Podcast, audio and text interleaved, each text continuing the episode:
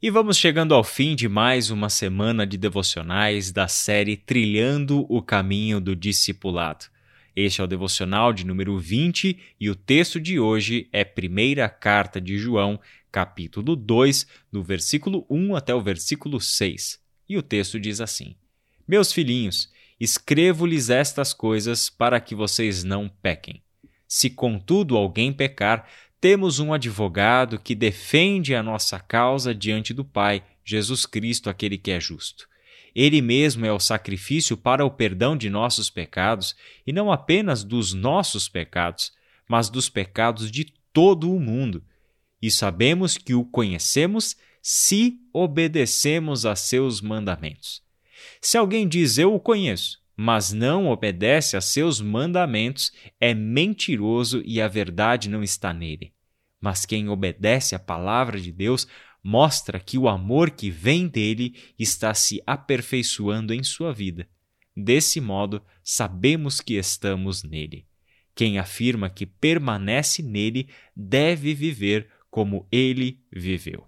Ao longo dessa semana, nos dedicamos ao tema da obediência e a importância que a atitude reverente e obediente à palavra de Deus exerce na vida dos discípulos e discípulas de Jesus Cristo.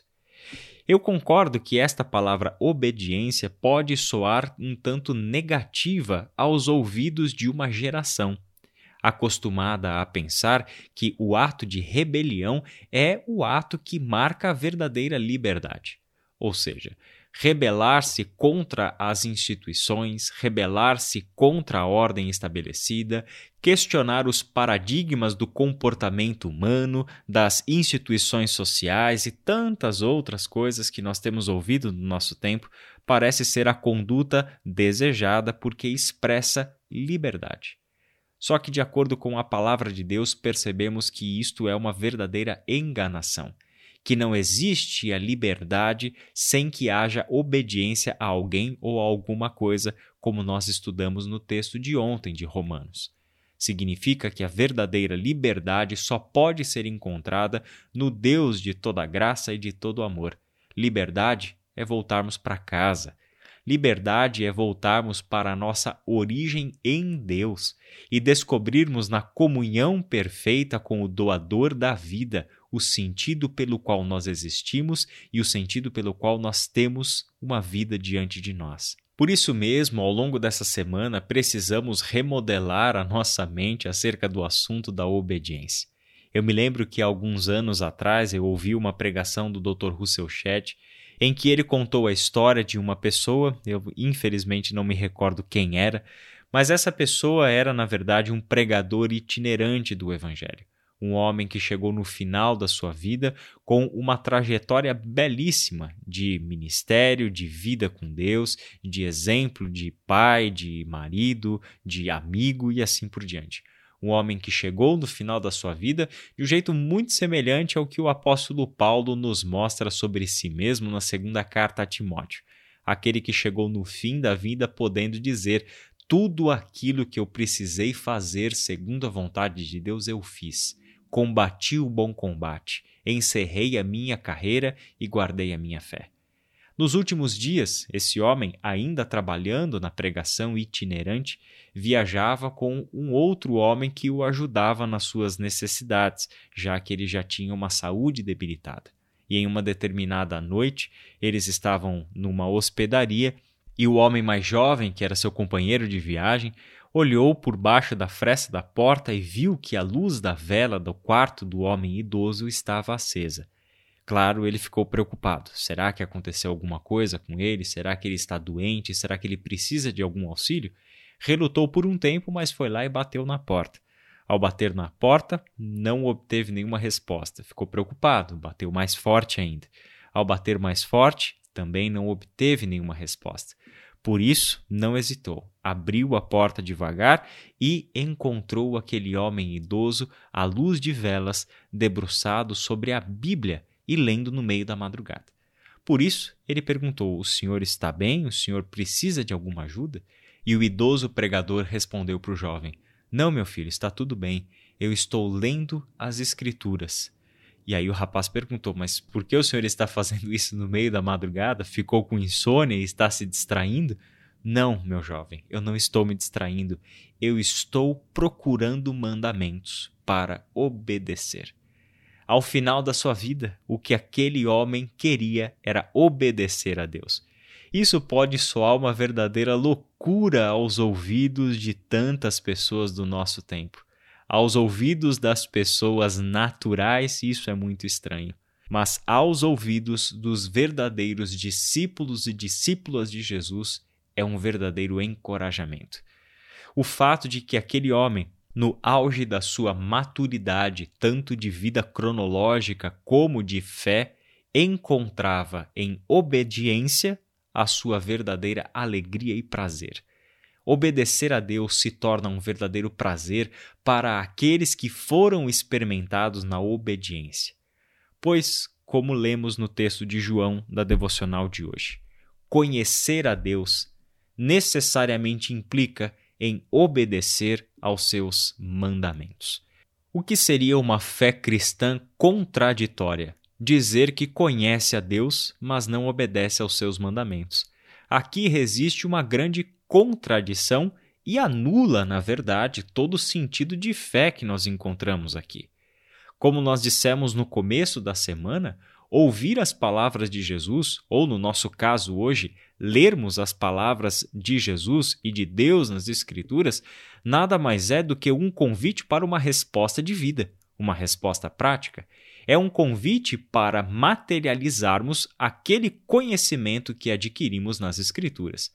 Então, quando estudamos o Antigo Testamento, o Novo Testamento, quando estudamos cartas de Paulo ou um dos evangelhos, quando estudamos temas bíblicos vindos da teologia e da doutrina cristã, nós estamos estudando, na realidade, conteúdos que nos chamam a uma vida de obediência em todos os aspectos.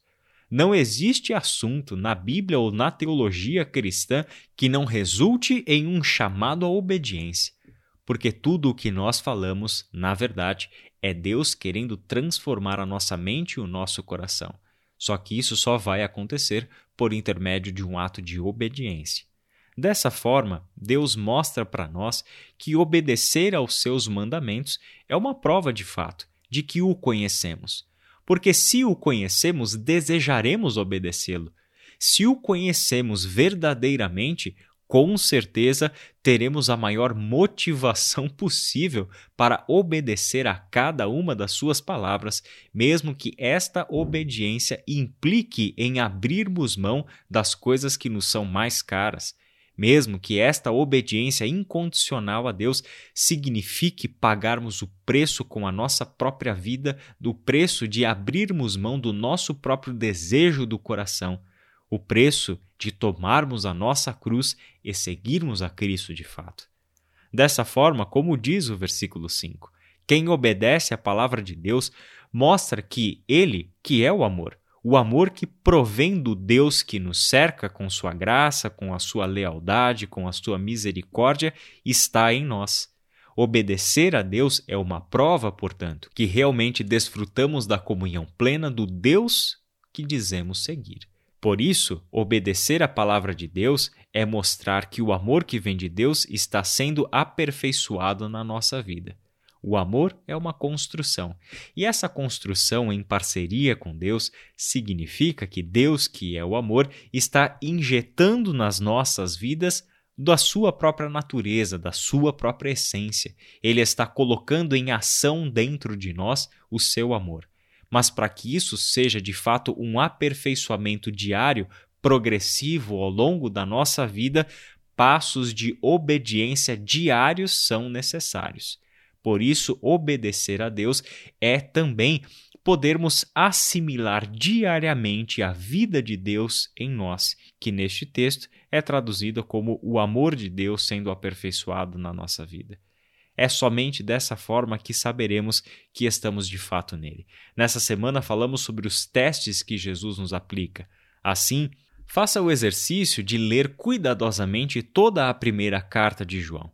Nesses cinco capítulos, você perceberá que existem diversos testes que são aplicados para avaliarmos se estamos de fato com Deus, se o amamos de verdade, se temos andado na luz, se temos desfrutado da plenitude de Sua comunhão.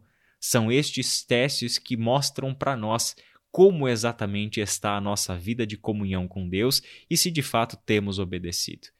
Quem afirma que permanece nele deve viver como ele viveu.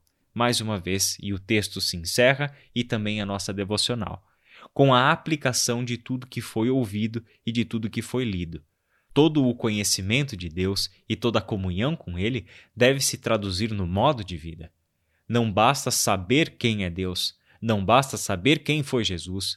O que importa é sim que vivamos como Jesus viveu, é que sejamos como Ele, é que todo o conhecimento adquirido nas Escrituras se traduza em vida prática, em uma ação condizente com a fé em Deus e com a comunhão que dizemos ter com Ele. Vamos orar? Senhor, muito obrigado por mais essa semana de palavra tua. Muito obrigado porque nós temos esta liberdade de buscar na Sua palavra, Sua santa palavra, a comunhão contigo, buscarmos o direcionamento para a nossa vida e termos a nossa mente e o nosso coração iluminados pelo Teu Santo Espírito que todo o teu povo desperte para uma vida de obediência incondicional ao Senhor. Nos ajuda a descobrirmos este caminho onde a fé se torna possível, onde a fé pode ser aperfeiçoada, onde o amor pode ser aperfeiçoado. Mostra-nos, Pai, que a obediência disciplinada ao Senhor é exatamente o que produzirá diariamente a vida plena e eterna do Senhor em nós. Dá ao teu povo esta consciência e traz, Senhor, ao nosso coração a alegria perfeita de sermos como o Senhor é, de agirmos como Jesus Cristo agiu, de sermos os teus imitadores na imitação do amor de Cristo. É em nome de Jesus, o nosso Senhor, que oramos. Amém.